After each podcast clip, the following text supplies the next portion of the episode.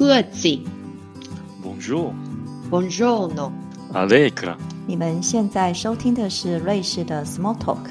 来跟我们一起分享瑞士生活的酸甜苦辣吧。大家好，我是舒婷。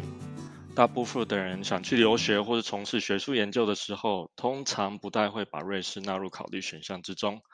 但虽然瑞士只是个小国，在许多领域的学术圈还是具有相当的影响力。在之前的节目中，我们曾经访问过瑞士的台湾教授，还有博士学生。今天我们很开心邀请到另外一位在瑞士的博士后研究员来跟我们聊聊，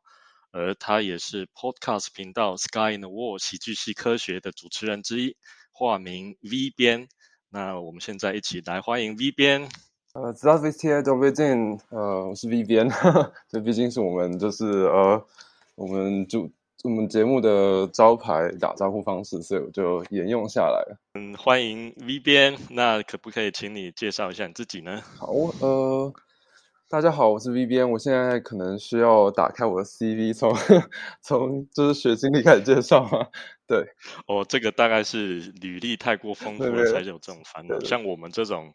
生活没什么经验的，就随便讲就好了。其实完全没有，其实我就是一个就是在学术象牙塔待太久的人，所以根本就是根本就是大学啊、研究所就这样，这根本没有什么经历可言。好，呃，但大大致说一下，就是我大学是呃台湾大学心理系毕业的，所以是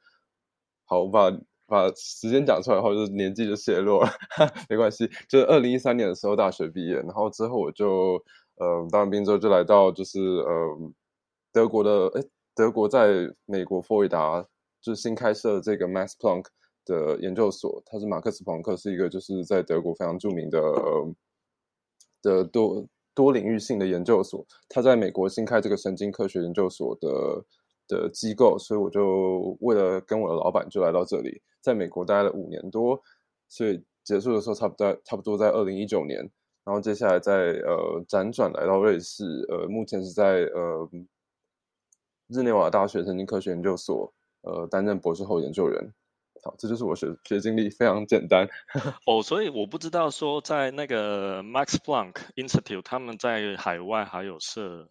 呃分校还是分所之类的啊、嗯嗯，而，其实它就是一个研究所嘛，就是一个 institute，它不算是分校，因为他们他们的这个 Mass Planck Society 本身就是由八九十间的不同的研究所所组成的。然后确实我们算是海外第一间吧，因为之前都是在呃欧洲各地其实就有不同的 Mass Planck 研究所了，不止在德国境内。可是，在美美洲我们是第一个，当时当时是听到这么说的啊，其实这历史可能需要考据一下。那所以你是直接从呃直接念博士，就是学术学士毕业之后就直接念博士吗？对对对，美国是容许这样的，英呃就是呃欧洲这边的话系统比较不一样，他们可能会希望你有硕士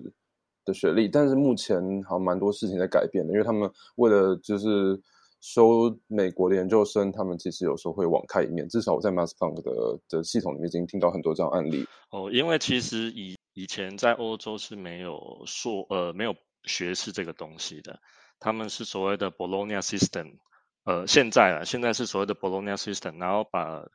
以前往以前他们的硕士是需要念五年，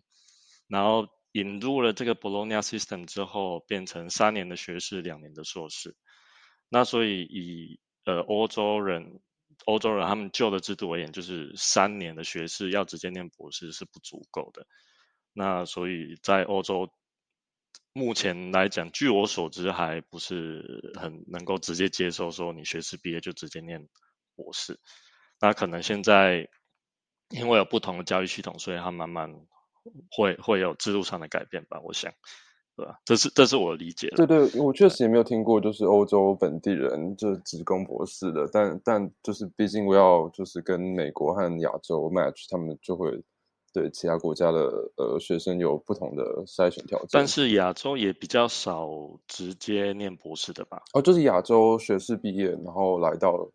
欧洲念博士，就跳过学士。哦，还是还是有嘛？那我很好奇，那当初为什么你会选择瑞士呢？那或或者是说，你可能呃当初申请博士后这个职缺的时候，有很多国家有有提供 offers，那为什么会选择瑞士？确实，这也是一个呃一个故事。毕竟呃，要要看呃每个人当下的呃的学术表现。不过当时其实我在呃博士的过程呃是有得到蛮不错的结果，所以其实当初真的是就是认真挑选，我可以去任何地方。所以当当初之所以来到瑞士，其实真的是有呃特别的考量。其实我在大呃在学士的呃。不是博士的过程之中，其实我对德国是蛮有兴趣的，因为我自己也是 Mass Punk Society 的，然后我也来德国就是参访蛮多次的，就是我们的学术呃教育是在就是大西洋的两侧而分别进行的，但是就是在真的在德国待待过一段时间之后，又觉得德国有点死气沉沉，然后 就呃对，就是 瑞士有比较好吗？我有点这话语话语比较不一样一点，所以这这是这是重点。对。没错，讲到重点了。所以，嗯，当时就考虑说，那我再看看其他地方好。但就是，嗯，当时就是在博士班的时候，有认识一些不错的瑞士朋友，然后他们就跟我介绍瑞士有多好啊，然后周边人就一起附和啊，瑞士就是钱，就是薪水很高啊，什么之类的，然后有山有水啊。可是，对，就是都都讲好的，嗯，不好的要自己体会。但就是。当时就是因为这样，所以就对就对瑞士有一个憧憬，然后就把瑞士定在目标之一。对，然后当时呃，真正到了要申请工作阶段的时候，呃，当时还有另外一个推力啊，美国这边的推力，因为那个时候是呃，川普 administration，所以就呃要留下来其实非常不容易，所以后来就想说，好，那这样美国也待够了，就可以来欧洲看看，就就就是开发新大陆嘛，然后。所以就决定离开美国，要不然美国在研究方面当然是有很多机会，然后很多很很不错的地方和有可能可以长期发展的可能。但后来就决定来到欧洲，来到欧洲的话就选择几个就是就是学术上比较成功的地方，然后希望可以就是呃延续这个 p r e s t i g i t y 所以就呃就考虑瑞士和英国，然后。德国的话是呃走过了，所以就暂时不考虑。所以目就当时就是只有英国和瑞士在选择，但是后来呃发现就是呃英国那边的待遇其实真的是有点有点不太好，所以就就最后就专注在瑞士。然后我当时在苏黎世和巴塞还有巴塞尔和日内瓦都有拿到 offer，所以呃当初就就这样考虑。然后后来还是觉得，嗯，觉得法语区可能就是自己的感受还是不太一样。然后再加上我真的很喜欢现在这个工作的这个 lab，所以就这个还是主要考量了，就决定来到这里。有一个问题在想，因为很多学生他们在决定留学地点的时候，会把生活，特别是语言纳入考量。那如果英国的话，大部分的人都讲英文，那你在美国待过，相信也会英文。为什么会那么勇敢决定来到一个地方，然后那个地方的语言可能你之前没有学过呢？其实我觉得还好，尤其是在学术象牙塔里面，都会觉得说，哦，大家都讲英文，其实没差。就在就在外面生活的话，其实就跟在旅行一样嘛，就就有这种在旅行的感觉，都是可以过的。再加上现在翻译软体真的很厉害，现在可以就是及时的沟通翻译啊，然后手机拿起来就街上的东西都可以直接就是 scan 翻译，所以其实我觉得是没有什么大问题啦。就所以，所以觉得还是有点来到异国，感觉其实还还更令更令人兴奋一点。对，因为有些人不这样子想。那其实我的感觉跟你是差不多，不然当初不会什么德文都不太会讲，就来到瑞士。大家呃之前都印象都是瑞士人的呃英文都很好，所以其实也没什么需要 担心的。当然不是就是大街小巷的一般民众都是这样，但是整体来说就是。跟自己生活比较相关的人，英文都还不错。那是不是也可以请你谈一下，说当初申请这个博士后职缺的过程呢？嗯，好啊。但其实这个也是，这个也是，其实没有太多呃亮点。毕竟，我觉得博士后研究工作应该是全世界最好申请的工作吧。应该是说，你的履历够的话，就很好申请。是，嗯，对，这端看你的 CV。可是重点是因为真的没有一个很知识化的，就是呃，这个。这个申请职缺的过程，所以其实呃，真正在在系统内部的的的步骤，其实就是你看选定一个想去的实验室，然后你就寄信给这个实验室的呃老板，其实就是他们的主要的 investigator，然后他可能就会告诉你他对你有没有兴趣嘛，然后就来安排一场就是面试，但其实就是。就可能在线上或者来到当地走走，然后让他们全权接待你，然后之后就可以去做决定了。所以其实真的，嗯，我也没有做什么特别准备，但是会到现场会给一个 talk 嘛，就是呃，讲述一下你的研究主题有相关的吗？对对对对，当然你要对 lab 你想去的那个 lab 有点了解。可是没有什么真正要准备的的 document，就是你不用写什么 cover letter，你不用写就是申请表、求职申请表，就是什么都不用，你就是把你的 CV 和就是你的兴趣表达 publication，对对对，然后对吧？水到渠成，就是就是。所以 postdoc 的申请过程基本上都是 unsolicited application，然后你就是提供你自己的呃履历，还有出出版论文。之类，然后如果他们对你有兴趣的话，就是会跟你一起聊聊这样子。是是是，一切都是非常台面下进行，完全不用跟 HR 有任何关系。那因为你刚刚提过嘛，你曾经在在台湾、在美国，然后在德国也待过一小段日子，然后现在来到瑞士。那不知道说你对生活上的适应，或是各个国家生活的差异有什么感想呢？啊，这是一个非常大主题，有点难，就是呃，简单呃概括啊。毕竟每个国家确实都蛮不同的，然后在一个很大的国家内部也是呃南辕北辙，所以其实有点难 summary。但是就是大家都大家还是有一点 stereotype 嘛，就觉得美国就是一个自由的国度啊，就是你想要做什么都可以，还可以拥枪啊 之类的。然后瑞士就相对呃规则很多，所以就是呃。就就很蛮蛮不一样的，就是呃，看看每个人是喜喜欢怎么样的生活。但我觉其实我觉得大部分，嗯，像我们这种学术扶扶贫啊，在每个地方都是可以待下去的。就是只要放开心胸，然后可以适应一下不同的生活的模式的话，其实都没有什么问题，对吧？瑞士的很好奇，说当初在德国待的是哪个地方，会让你觉得德国死气沉沉？对，这这也是重点。但其实呃。我我后来又觉得，就是其实德国好像都是那样。其实我待的地方是就是科隆和波恩那个区域，就是德国西部。OK，对。但是我后来有走走过一些其他地方，但目前就是听大家讲话，就是除了柏林以外，其实每个地方都差不多。我没有走过就这么多地方啊，但是整体来上确实有这样一点感觉。就柏林当然是就是这个国际都市嘛，然后非常的 open minded。可是，在虽然科隆也是也是有人这样说，但是它毕竟还是一个比较小的地方。但整体来上，就是嗯，这个这个氛围可能在工作或者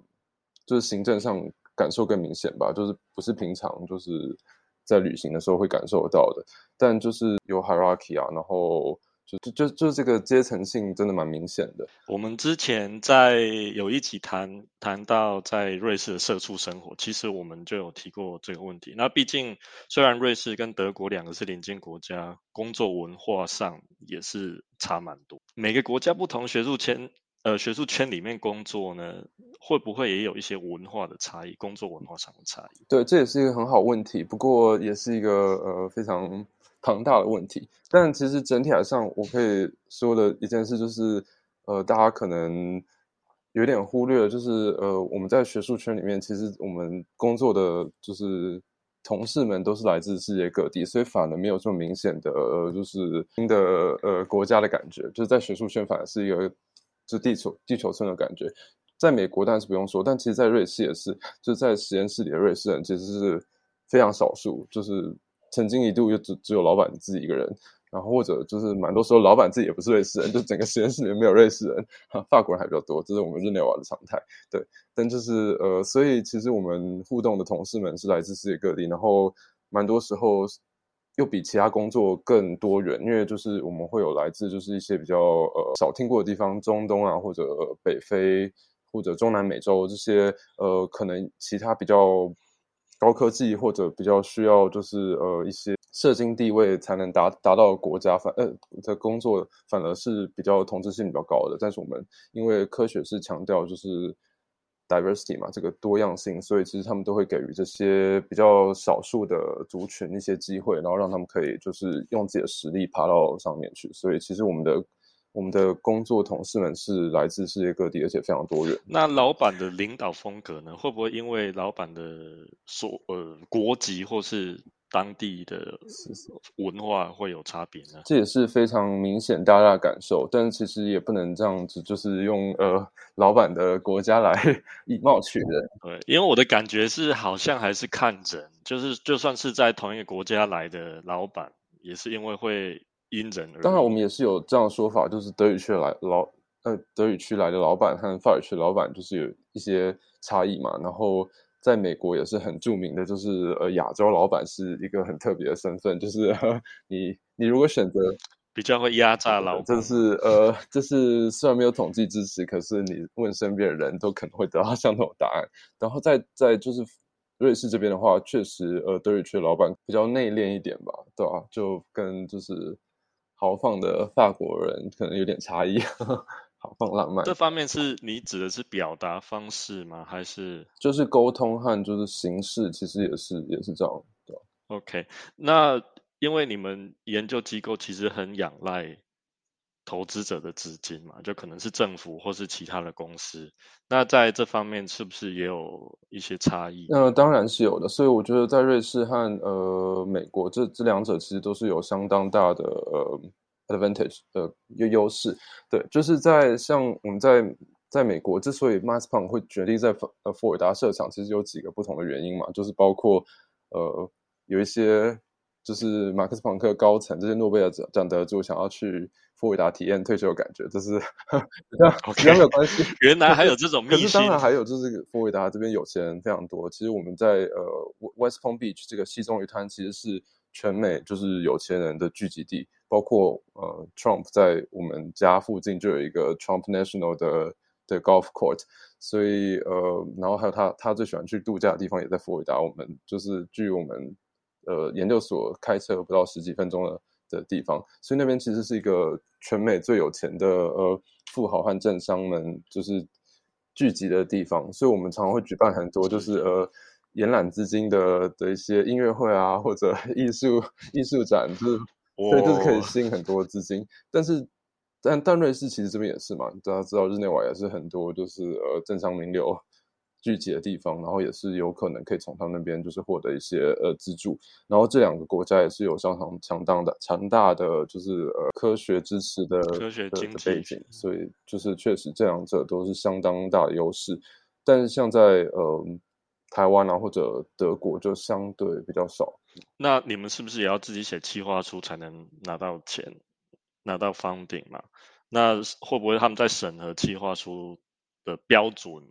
或是也不太一样，或者是你们要投其所好，然后去去写，有没有这种差异？这个我觉得相对来说是少的，因为毕竟呃，经费申请的的这个原则就是大大致上这这样，就需要说服这个这个管管经费的机构嘛。然后他们的运作模式，其实，在每个国家确实有点不同。就是有些国家会比较强调基础科学，有些国家比较强调实用，然后有些国家就是他们会有跟国家政策的绑定，或者他们就是比较自由。这这是这是有点差距的。可是，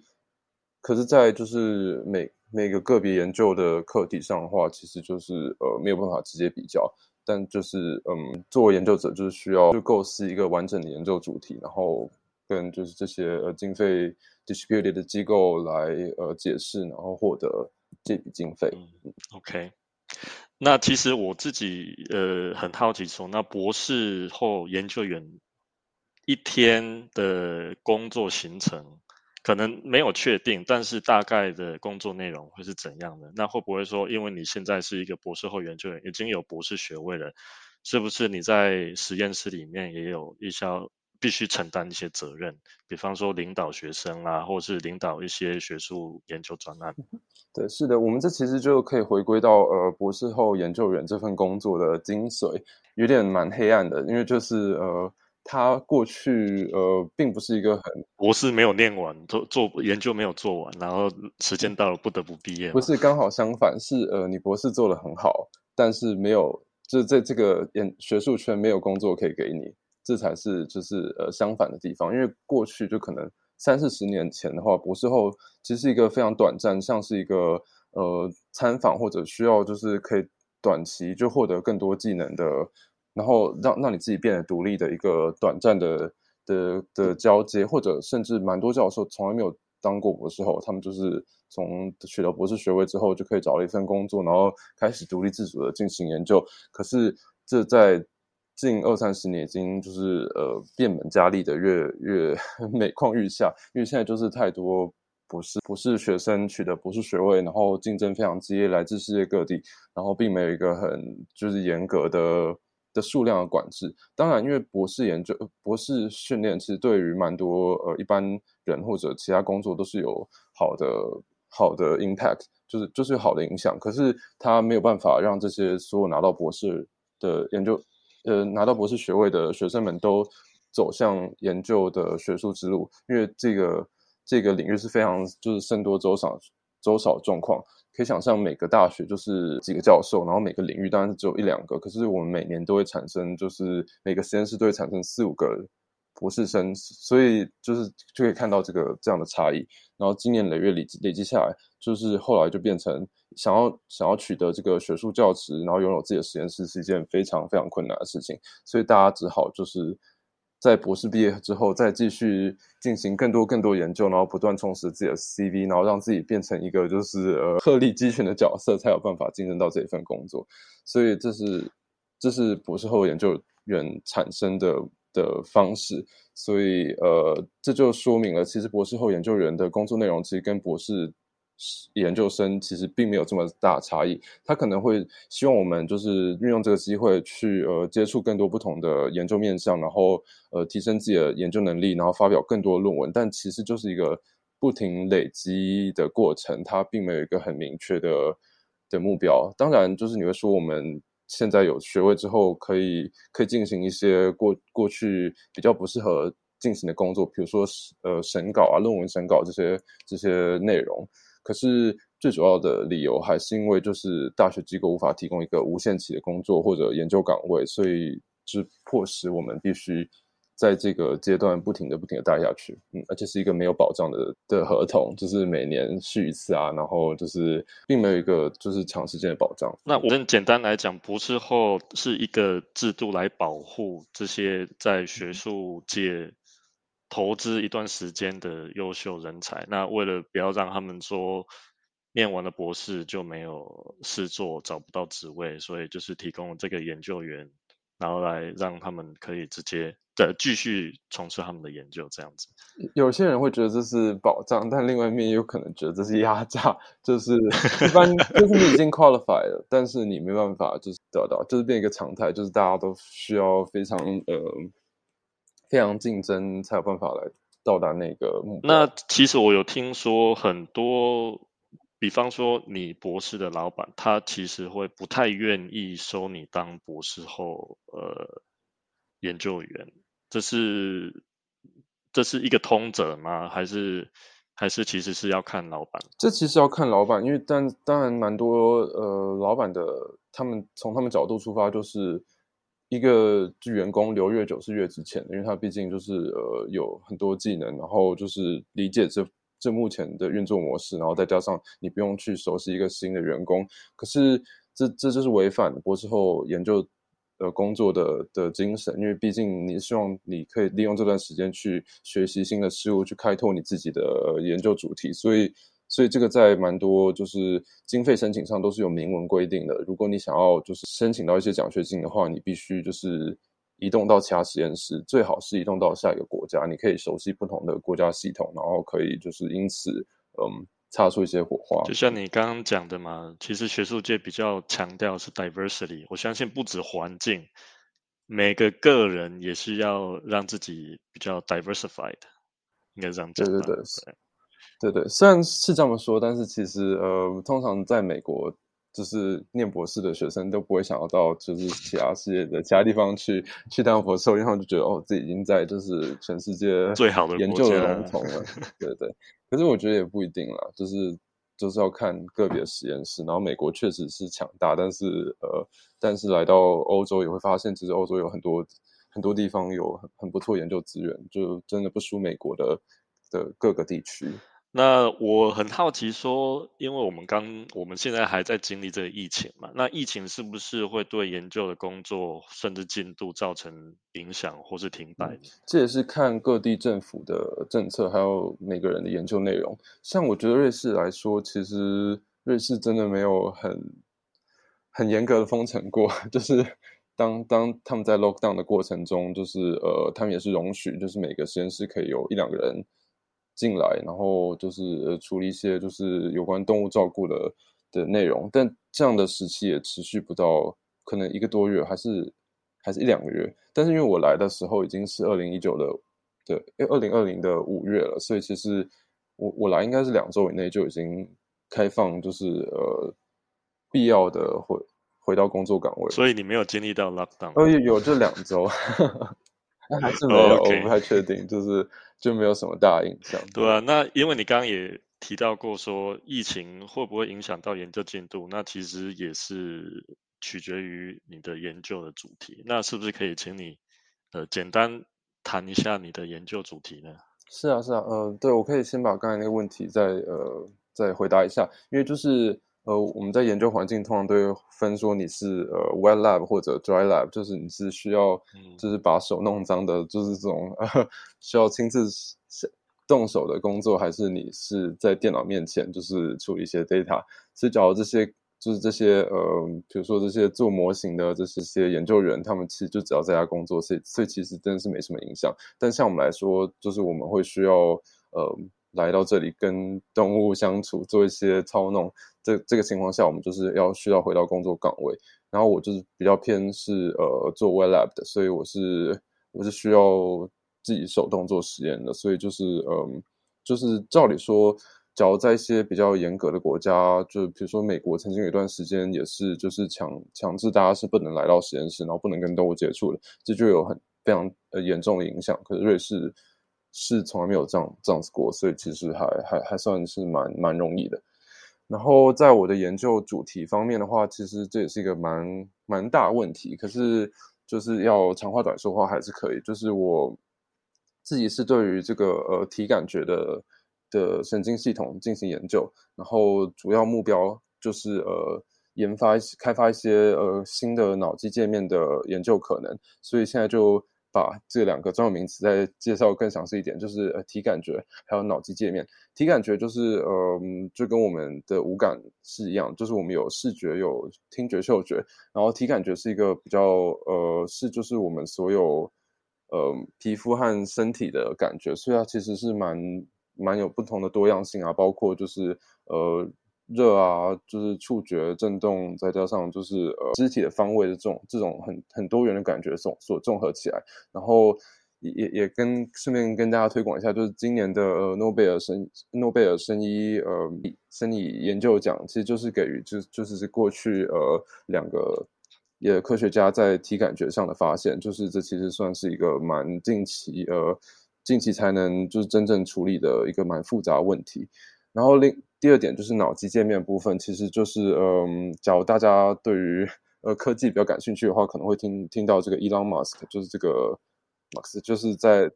Tesla 的老板，他他他有做太多东西，也没有办法就是就是一一详述。但他其实有一个很大的目标，就是他希望可以就是创造这个呃叫做 Neuralink 的的呃一个新创公司，然后可以把电脑与与人脑做连接，这是当然是比较 ambitious 的的的脑机界面。对，但一般从过去很多年前，脑机界面就已经在比较基础的方面呃运行。最呃广为人知的就是这个耳，就是人工耳刮的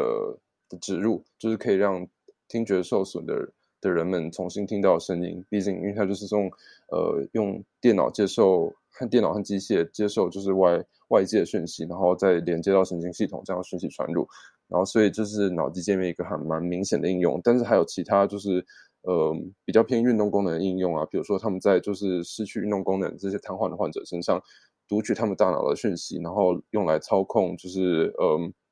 荧幕啊，或者就是打字，或者就是。机械手臂，所以让他们可以就是重新获得运动功能，所以就是几个比较普遍的呃脑机界面的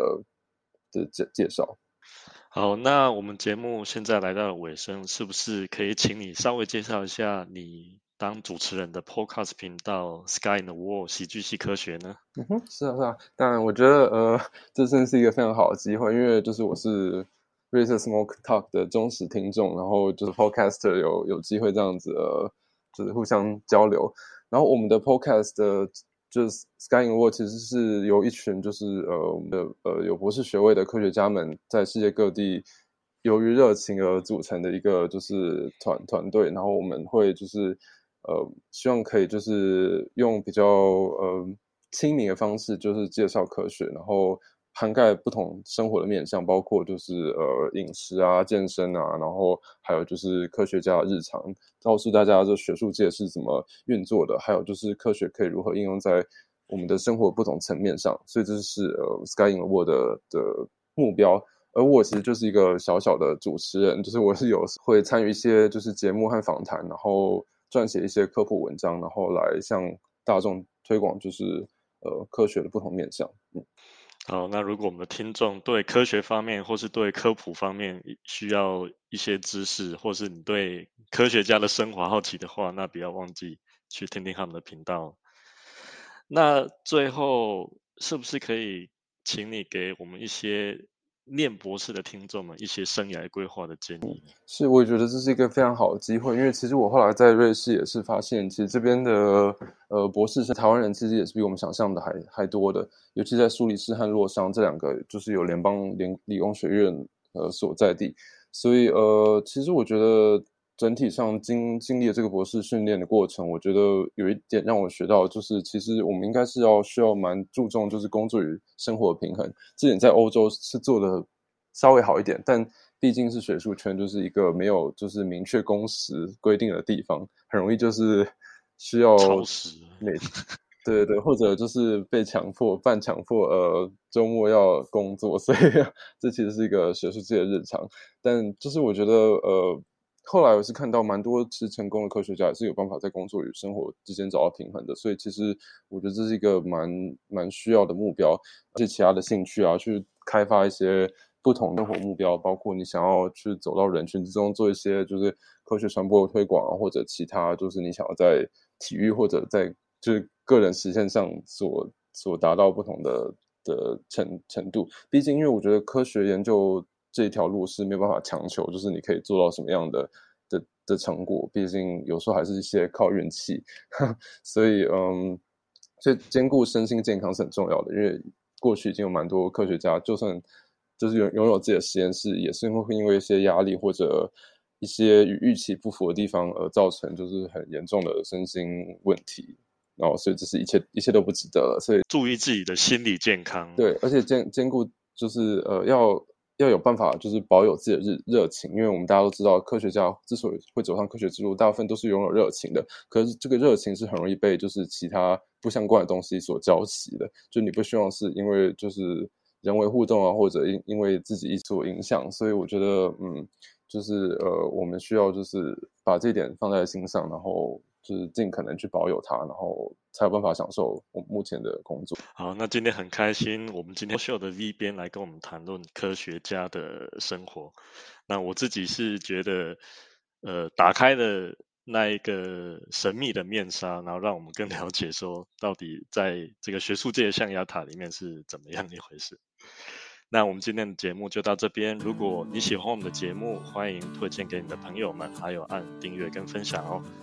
谢谢大家的收听，我们下集再见，拜拜。